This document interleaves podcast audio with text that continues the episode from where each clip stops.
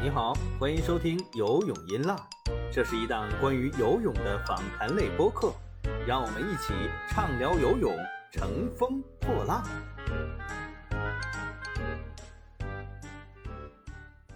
各位游泳音浪的听众朋友们，大家好，我是张斌，我们新一期节目又开始了。这一期我们请回了我们的老嘉宾狼哥，因为好多朋友很想念狼哥了啊。狼哥上一次节录节目应该还是春节之前吧，欢迎一下狼哥。呃，大家好，我是小狼，我又来做客了。呃，上次你是春节之前录的吧？对，肯定是春节之前了。我都在想，好久没叫我来聊了，是不是我过气了？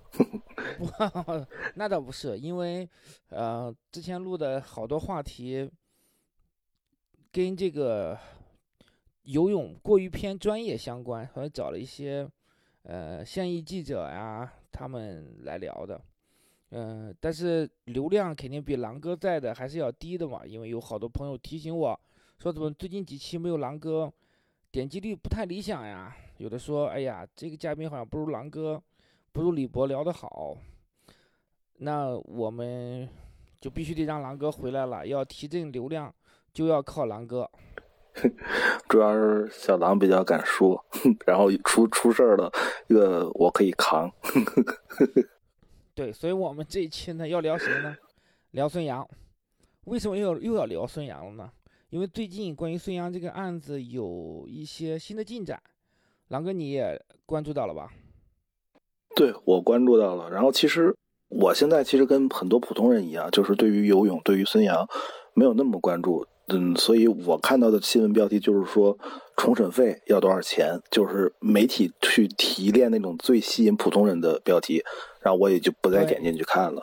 我跟你讲，不仅仅是你一个前媒体人，现在变成普通人对孙杨不太关注了，是孙杨整体的热度已经很低了。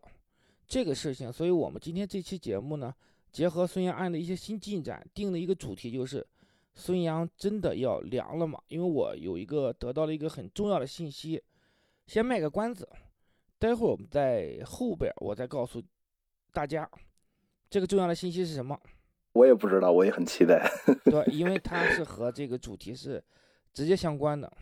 我们先聊一下这个案子吧，因为我记得你之前写文章的时候是说，呃，你认为大概率是应该是在呃东京奥运会之前会出结果的。对。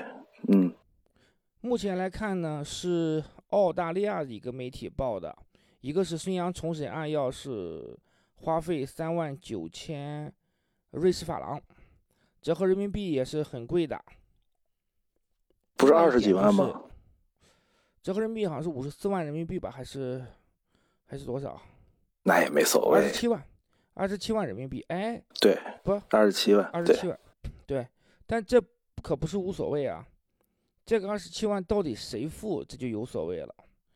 这个钱呢，对于孙杨来讲，二十七万也是毛毛雨洒洒水了。对于游泳中心来说，那二十七万就不是一个小数目喽。对于浙江省体育局来讲，那也不是个小数目啊。这个钱如果用到其他的运动员身上，对吧？是不是以孙杨这样的一个标准，也是两个月的训练费？也就是差不多这样的嘛，一个奥运冠军，顶级奥运冠军，之前刘爱玲老师报道过的吧？后来孙杨是游泳中心紧急辟谣嘛，十三万的那个事件。可可是，我觉得这种事儿，你首先讨论谁花钱不是第一位的，你你你就算自己花钱，你就不花了吗？其次，以前我是真不知道，以前就是咱们国家类似这种运动员，这钱是谁花？比如说童文那个，都不知道。以前也不知道到底是说关于兴奋剂相关的东西上诉啊，这些费用到底谁来出？包括孙杨这个以前的钱是谁出的？以后的钱到底应该谁出？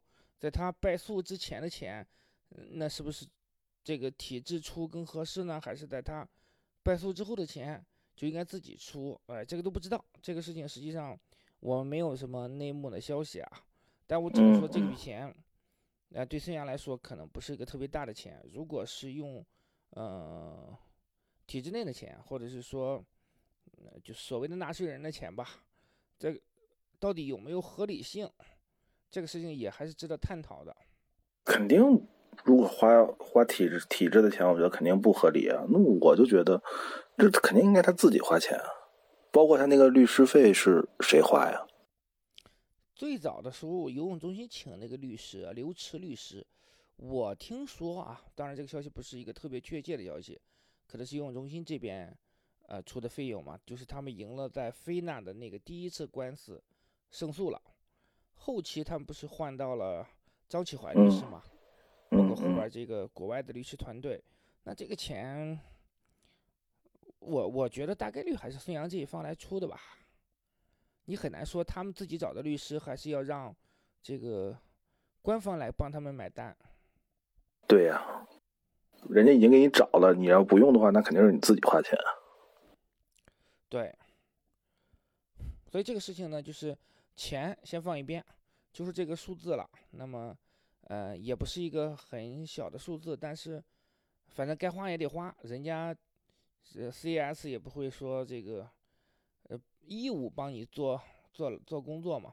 那我们接下来就是要进入到这个话题，因为这个是 WADA 要求，就是美澳洲这个媒体报道的是 WADA 提出希望在七月二十三号之前，也就是东京奥运会开幕之前，把整个的这个结果出来，到底孙杨能不能去比奥运会，而不是说带着。现在这种一个疑问出现在东京奥运会赛场上，嗯嗯，那你觉得能出来吗？我觉得能，因为其实就是上次我写完那个文章以后，咱们俩在上次的节目里就讨论这个问题来着嘛。我当时就说，呃，我认为会在东京奥运会之前出结果。当时你说也不一定嘛，对吧？因为孙杨这边的策略。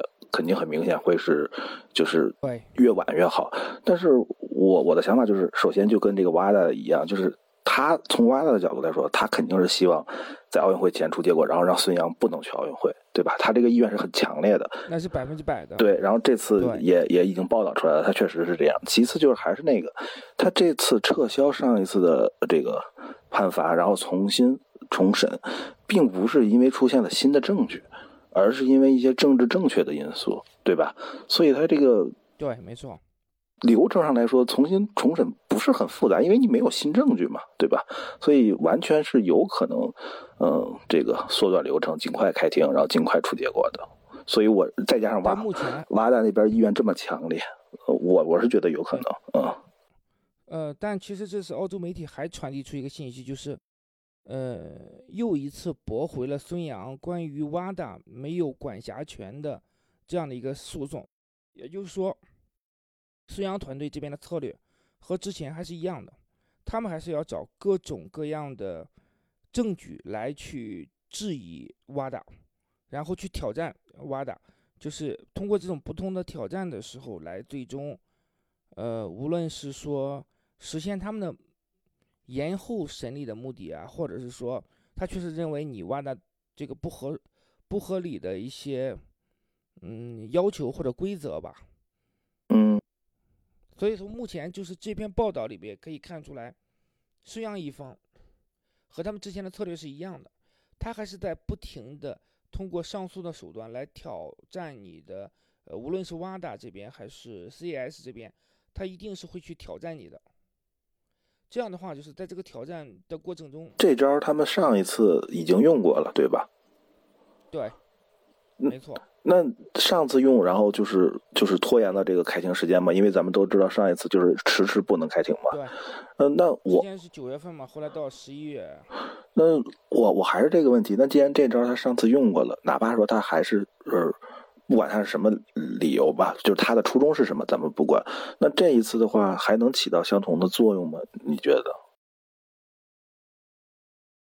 我觉得可能就是被驳回的可能性一定是最大的，但是驳回的这个过程，它一定是起到了延期的作用。你像这次已经有一些被驳回了，我相信澳洲这个媒体一定是在挖大或者是 CS 那边有线人，他在传递出这样的信息的嘛，那就说明实实际上。孙杨一方还是在做类似的工作，这也是他的权利。嗯，但是会不会驳回的速度就会比上一回要快一些？呃，目前来讲，我们也还没有确定开庭的日期，我们也不知道说新的审判小组的主审、呃复审到底是谁。这个整个确定的过程，现在离奥运会只有四月、五月、六月，去只有四个月的时间，在四个月的时间内完成全部的流程，实际上是有时间，但就担心的是。如果一拖再拖的话，就会很尴尬的是，不仅仅是挖的，到时候很尴尬的是，可能中国奥委会也会很尴尬。嗯，因为那如果孙杨以现在这样的一个身份出现在东京奥运会赛场上，他面临的一定会是，呃，可能比光州世锦赛的时候霍顿还有斯科特他们的那个抵制，或者是更。严厉的一个情况，更严重的一个情况，那肯定会，那是肯定的，对吧？所以瓦达他现在是是比较着急的，我觉得他一定是说避免，那么在东京奥运会上出现大面积的这样一个抵制的情况，嗯，这就会会对他的权威性会带来一些影响嘛？那但 CES。他没有义务去顾及你挖大的颜面，他只是会按照自己的流程来做出裁决审理。嗯，那带出的一个问题就是，咱好像咱们上次也说了，就是如果这次在奥运会前没没没能出出结果，然后孙杨比了，然后拿冠军了，然后在奥运会之后出结果了，确实还是要禁赛，那这块奖牌或者是金牌也还是不能取消，对吧？那个是取消的，那个是可以取消的。呃，这个是可以取消的。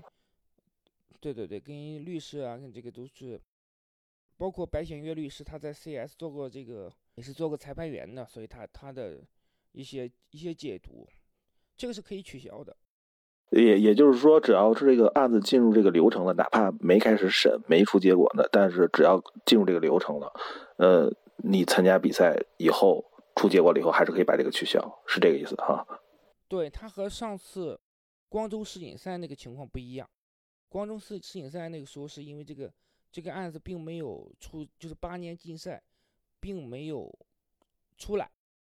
现在的情况是八年禁赛已经出来过了，然后呢又暂时属于给他呃挂住，然后重审，重审之后他的这个竞赛可能是会就是就是呃维持下去的。那他以再审之后的这样一个日期来确定，反正我我我现在可能嗯完全表述上可能会有些问题，但是呃也是综合了白显月律师啊这些的观点，他们认为如果说我们之前也聊到过，就是如果孙杨在奥运会之后依然被禁赛的话，那么他奥运会金牌是大概率是要被取消的。当然，CES 有一个就是叫自主裁量权，他们其实可以做出这样一个决定。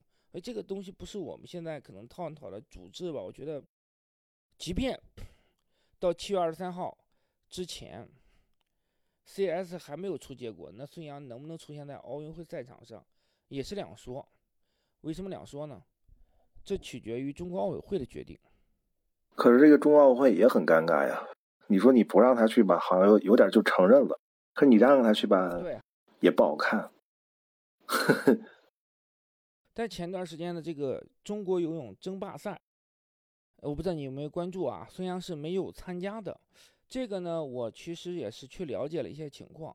这个比赛，呃，孙杨本身来说是没有资格的，因为这个比赛相当于是一个明星赛，他只是以去年全国游泳冠军赛的前十六名才有资格参加这个比赛。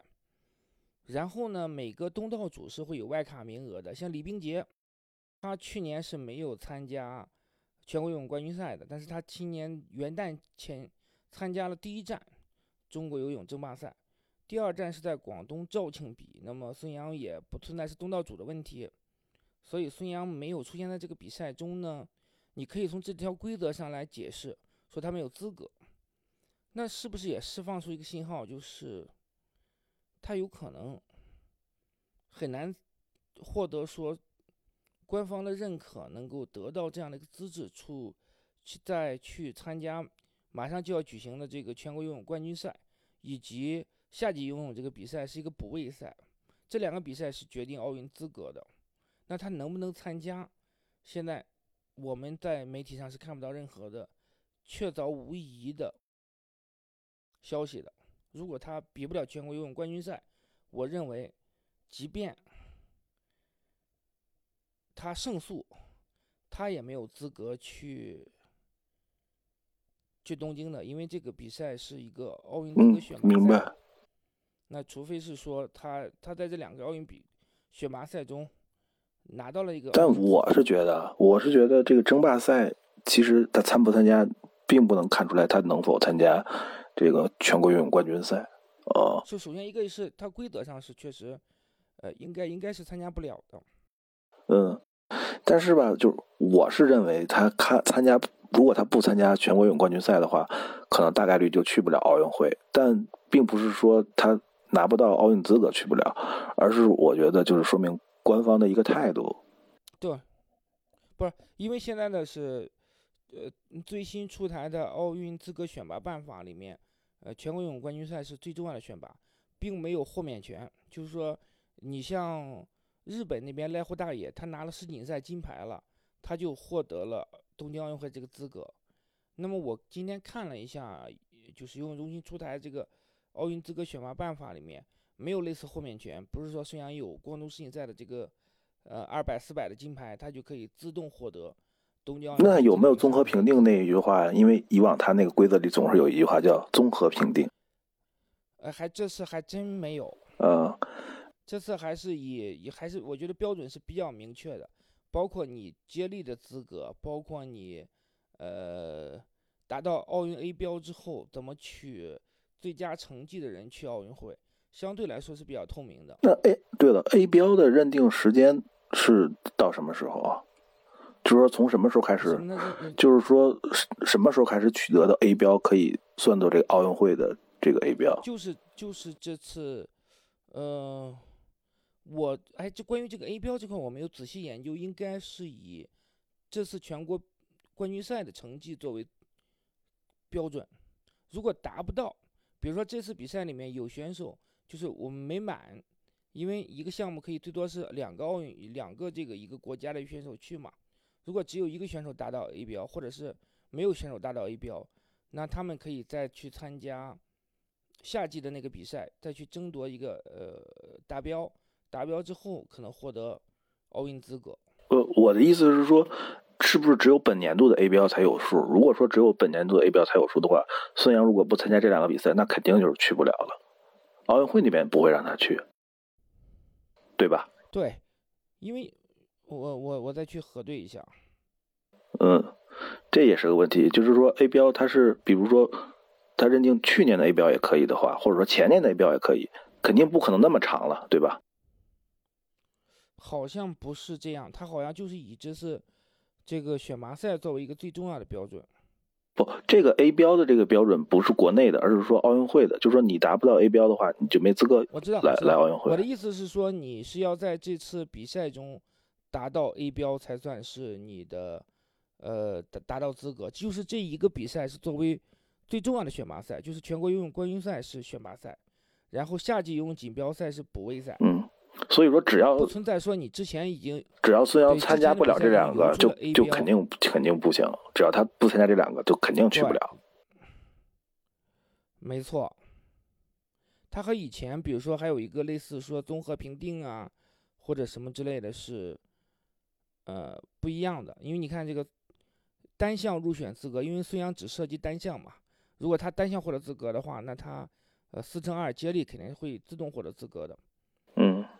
在选拔赛各单项决赛中，达到奥运会 A 标且成绩最好的运动员，最多两人直接获得入选资格。选拔中已录取一个奥运会入选名额的各单项，剩余名额通过补位赛。进行再次选拔，在补位赛决赛中达到奥运 A 标且成绩最好的一名运动员获得入选资格。如果在补位赛决赛中未有达到奥运 A 标的运动员，剩余名额将不再选拔。也就是说，孙杨如果在不参加全国游泳冠军赛，那么，呃，季新杰或者是其他选手，他们两个都达到奥运 A 标了，然后成绩是最好的前两名，他们就已经锁定这个资格了。就是虽然即就是即便去参加这个夏季的补位赛也没有意义了，因为不存在补位的这样一个资格了。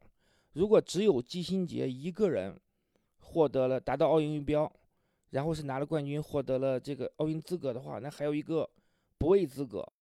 如果孙杨去获得补位资格的这个比赛资格的话，他达到 A A 标的话，而且是第一名，那就将锁定另一个名额。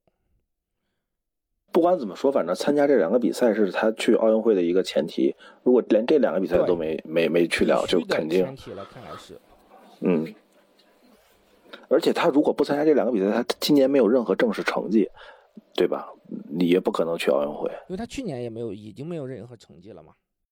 呃，对，就是连续两年没有，所以就必须参加这个比赛了。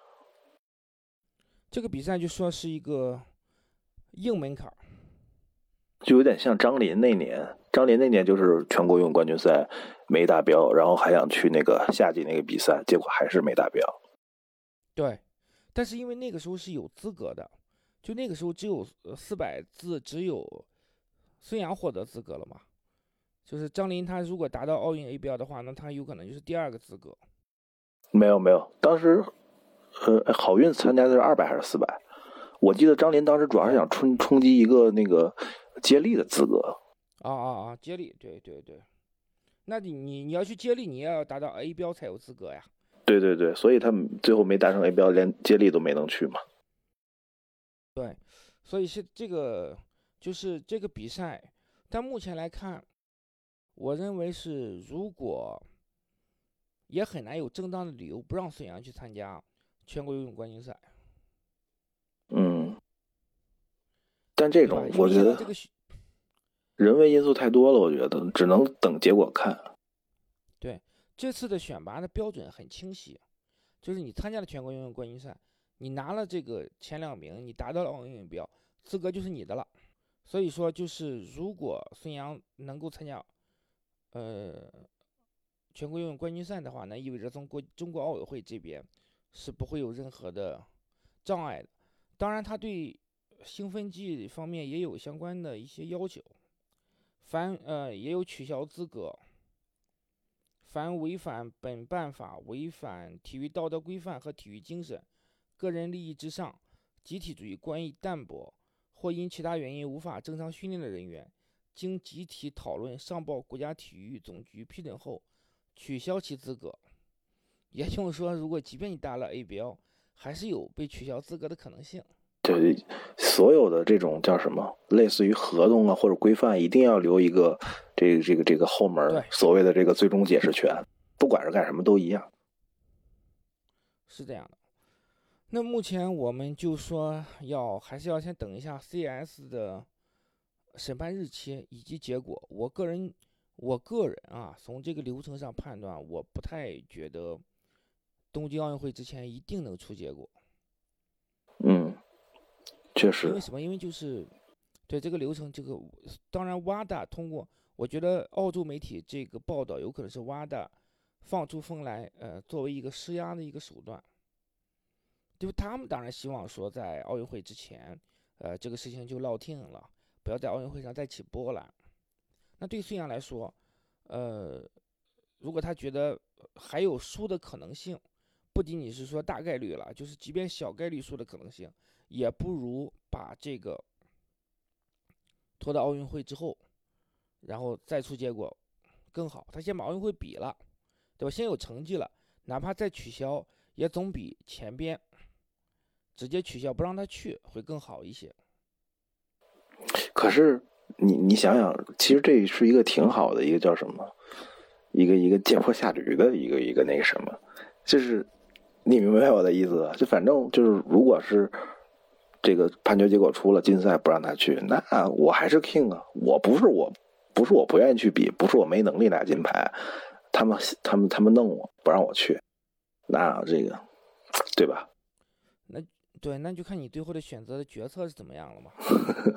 其实我觉得是一个挺挺好的一个一个借口。如果是我，还是还是要想去嘛。想 对对孙杨来说，他既然到现在为止还没有决定退役，还在坚持训练，也就是用他之前的话说，有一线希望，还是要做这个最大可能的争取嘛。太单纯，太有追求了。如果是我，我就不这样。这就是你和人家奥运冠军之间的差别。确实。你只能拿一个什么，呃。我连小区，我连小区冠军都拿不到，游泳冠军了。嗯，撑死的是狗刨。所以，我我们接下来就是说往前走吧，就是很难讲，我也不知道说结果会怎么样。像你，大家都是都是在猜测，嗯，也没有那么乐观。我看，呃，这个消息出来之后，国内有些舆论还是觉得，哦，这个结果一定会在呃东京奥运会之前出来。呃，有朋友还说啊，就很遗憾看不到，呃，东京奥运会上，呃，国国国外选手抵制孙杨的盛况出现了，这个很不能看到，不能看到孙杨听着日本国歌奏响时候的表情了。我因为他比较讨厌日本国歌嘛，你必须得理解他。哎呀，这这这些梗可能不是特别关注那个游泳的朋友就。不太听得懂了。他去吐槽大会还是去的太少了。嗯。如果这一期的吐槽大会邀请一下孙杨的话，应该会更热闹。孙杨、周琦、郭艾伦。哎，你你说这种节目，因为他不算现在现在来说，孙杨最起码不算什么劣迹艺人之类的。你说这种节目真是为了流量，他敢请吗？单纯从节目方的角度来说，因为风险太大了嘛。就万万一到时候说不行，反正这这这期节目就白弄了，经费都都砸里面了。倒也不一定是这样吧，但大家还是从避险的角度吧。再加上在孙杨没出事之前，可能在娱乐圈也没有，嗯，积累一下特别好的这样一些资源或关系。其实你可以看到，整个因为，呃，竞赛出来之后，呃，即便是前一段时间这个发挥 CS 重审这个事情出来之后。对孙杨的整个的商业资源、业界的曝光，并没有多大的帮助，所以我们要引入到本期的一个主题，就是孙杨是不是凉了？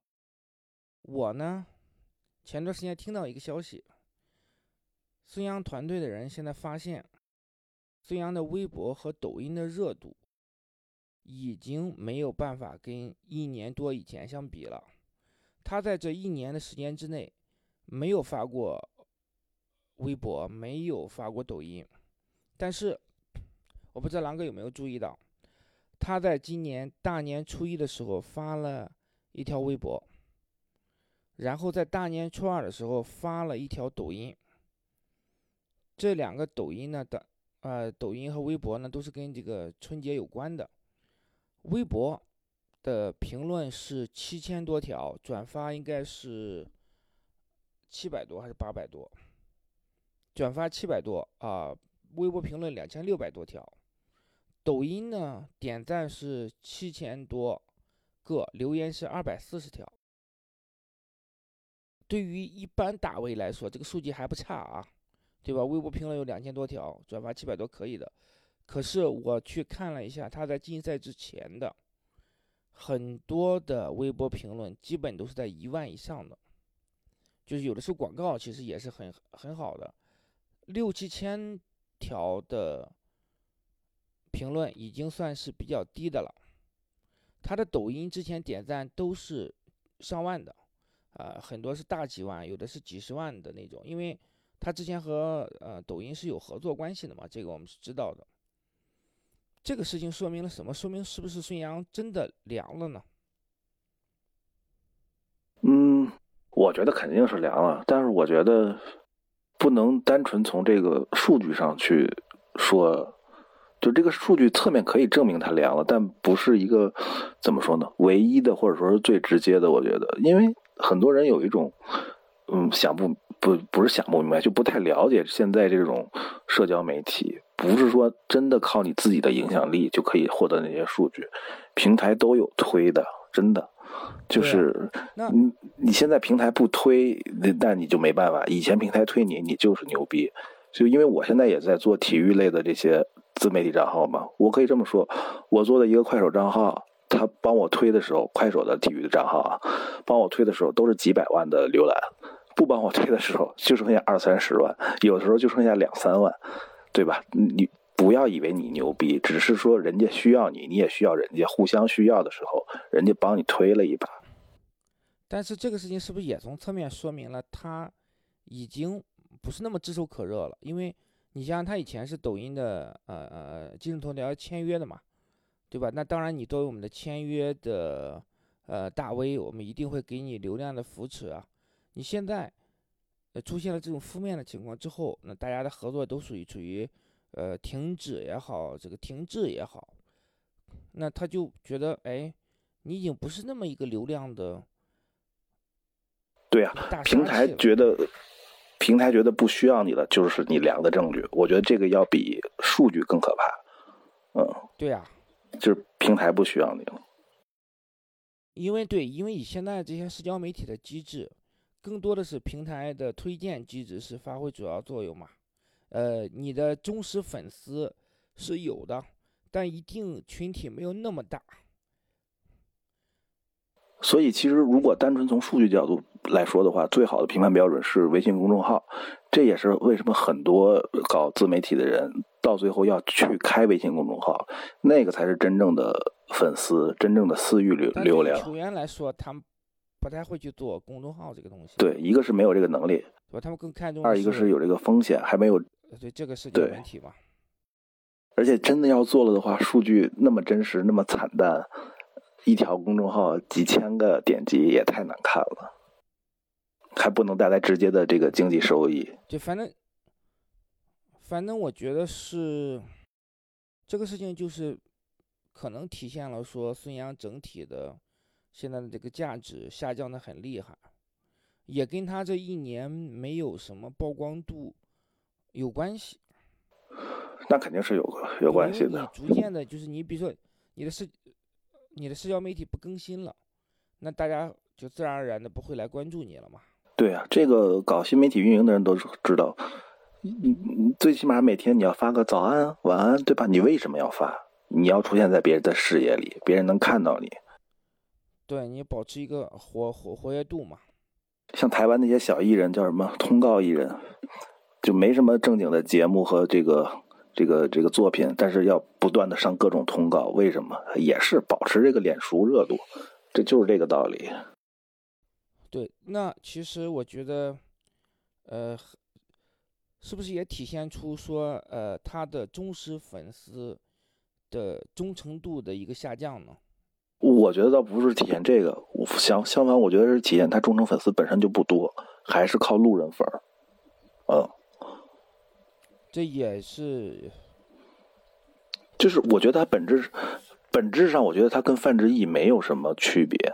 你看范志毅最近火不火？多火！从 B 站到快手到吐槽大会，对不对？那是你范志毅真的牛逼吗？范志毅当然真的牛逼，但在流量方面他真的牛逼吗？我不这么认为。孙杨其实本质上跟范志毅没什没什么区别，对，也是运作的。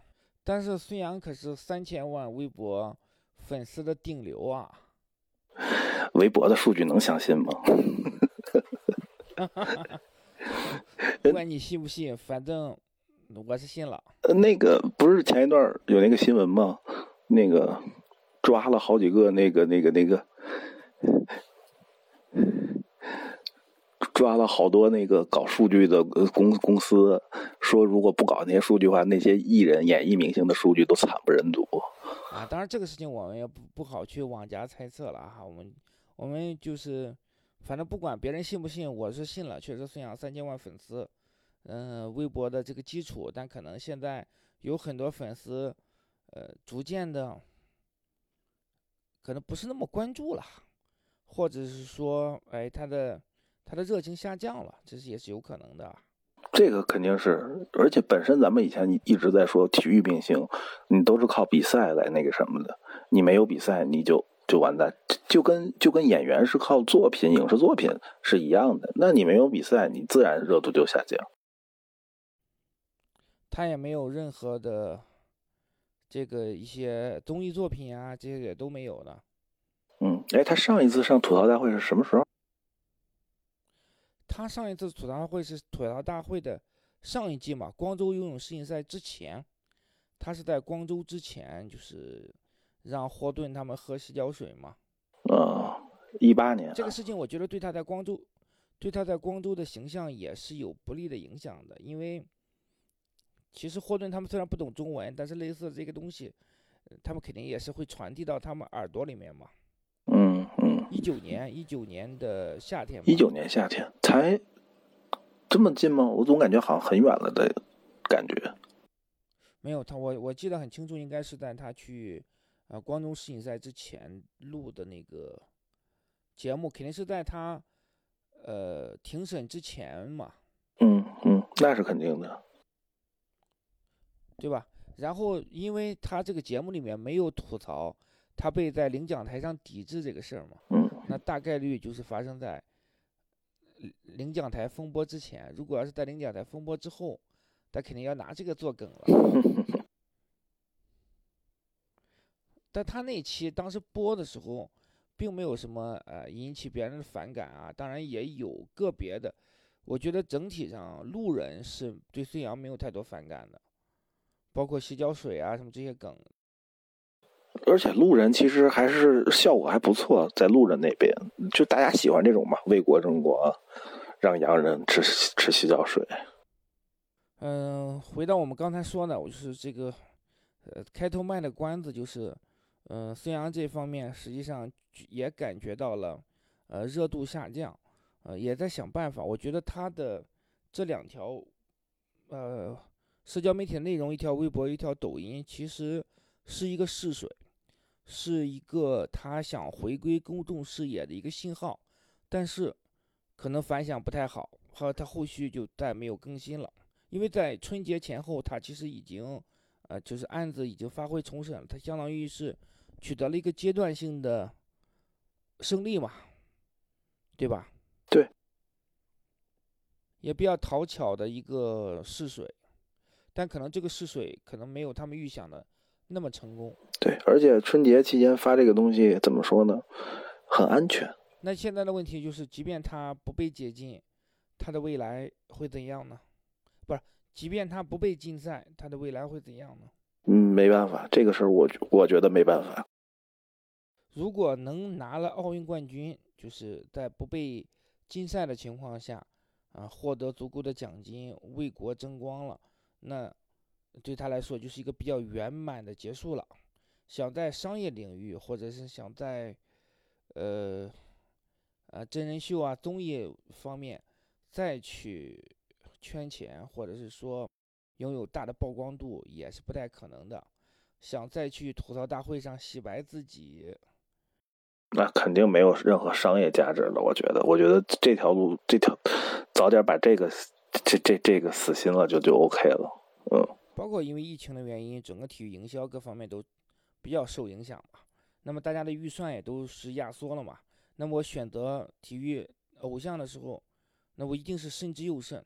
而且现在已经也有一些新的偶像涌现出来了嘛，啊，比如谷爱凌啊、张伟丽啊，他们，对吧？那我可能选择更稳妥、更有前途的偶像，要比选择一个，呃，有很大隐患的偶像，呃。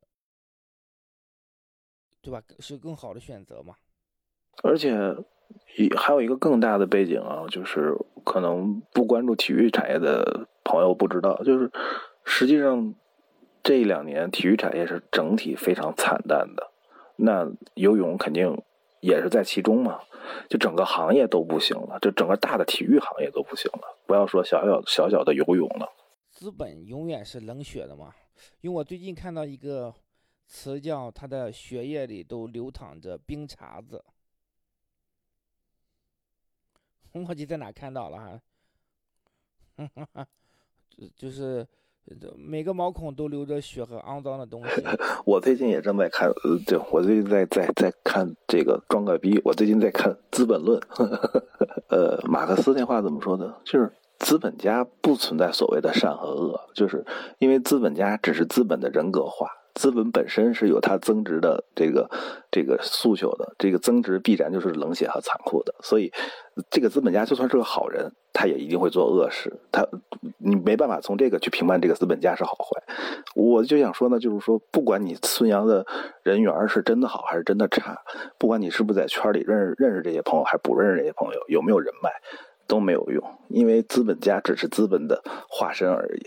他他要为资本。去去代言，所以我不知道，就是外婆家的呃呃吴叔叔吧，是不是在孙杨最困难的时候依然给予他们家鼎力的帮助啊？哎，这是这是什么梗？我还真不知道。你不知道呀？呃，呃，我不知道，讲一讲啊。就就是关系很好，因为这个外婆家，你都吃过外婆家吧？呃，吃过。对，外婆家的。呃，老板是一直应该是看着孙杨长大的吧？我不不确定说不是能不能跟他们算世交，然后反正是虽然没有签代言什么的，但是呃，孙杨家他们经常把一些宴请就放在外婆家里面进行。呃，据我所知，他曾经宴请了呃核心游泳记者们在杭州的外婆家吃过饭。那这档次也不够啊，这档次也差了点外婆家里面，你也可以点这个鲍鱼龙虾呀，澳洲什么四斤的龙虾来八只，那还档次还还不低嘛？还不档次可以的，对吧？哎，我我对外婆家的印象就是那个一块钱一个的麻婆豆腐，是不是？是不是外婆家？对，外婆是外婆家吧？对，外婆家老要排队，很火的，在北京，我知道。我我们在以前在绍兴跑游泳冠军赛的时候，呃，就是经常吃外婆家嘛。好像我们当时住在酒店下面，一楼就是外婆家。对，外婆家还我还真不知道他们家有这个关系啊。那你看看我，你跟我又长知识了。反正长知识，长知识。我们去吃外婆家都是自己买单的，还不错。对，我觉得还挺好吃的吧，反正也算物美价廉。当然，我相信，我觉得外婆家肯定也有很高档的。这个菜肴吧，但咱没吃过，咱吃的都是就是平民的一块钱也一份的麻婆豆腐。就是你这个，你以后请我做节目就更得小心了。这我在节目里不光得罪这个体育圈，还得罪这个餐饮餐饮界。没关系，外婆家找我们冠名，我都不同意的。为什么？我们就必须要。更亲民的这个餐馆，比如说成都小吃呀，呃，什么沙县小吃之类的，我们不喝这么高大上的餐馆，因为我们是一个平民的节目，我们是一个面向平民的这么一个 优优质节目。嗯，可以，不开玩笑。然后，嗯，就说我不知道啊，也有可能说不离不弃。那我对将对呃外婆家的这个老板致以很高的敬意。那我我我自费去吃几顿，以示尊敬吧。但如果他要变成冷冰冰的资本家了，那我以后就是坚决抵制外婆家，绝对不吃，免单都不去，还是还排队，不可能的。但关键是，如果他存在这种私交的话，又没有，最起码人家没签这种这种商业的这种合同，你不确定说他当时。那么经常邀请他们，是不是因为看中了这个奥运冠军的光环呀？这个奥运冠军的名头啊？如果是单纯的友情，多少还是有。如果要是掺杂了这样的利益的话，我就会投以鄙视的眼光。如果是呃单纯的友谊，那我绝对是点个赞。如果是单纯友情，咱们真是关系特别好，我请你吃饭，就算我是搞餐饮的。我也把你请我家里来吧，对不对？哎，这个咱就不知道了，因为 咱也没有参加过这样的高端宴席宴请。哇，咱们俩对你刚才说请游泳记者，咱们俩都没吃过，太次了。你不是核心游泳记者，你是一个边缘的游泳记者。我靠，我还不核心？那当年孙杨见我都是点头，没有哈腰啊，都点头。那因为你太矮了，他不点头怎么看到你呀？一个我肯定都是仰仰头。一个我，一个桃色，就是见了孙杨，嗯，都给我们点头，但从来不知道我们是谁，就是看着脸熟。你俩身高要是再长十厘米，达到一米七的话，他他就不用那么过于仰头了。我们这期 聊的比较开心哈，聊的这个，其实其实我今天状态不是太好，有点感冒了，从厦门回来，北京有点冷，然后大家见谅吧，反正嗓音就这样。我觉得狼哥今天的发挥还是很好的啊，因为我跟狼哥这个每次聊的感觉也是比较舒服，呃，比较默契嘛，毕竟也是有着深厚革命友谊的边缘游泳记者，呃，大家更惺惺相惜一些。所以我们的我们的结论就是孙杨凉了，我帮你做一个总结。对，所以 就我们的标题是凉了嘛，然后嗯，到到聊到这儿可以把这个问号就就是去掉就可以了，基本上，对不对？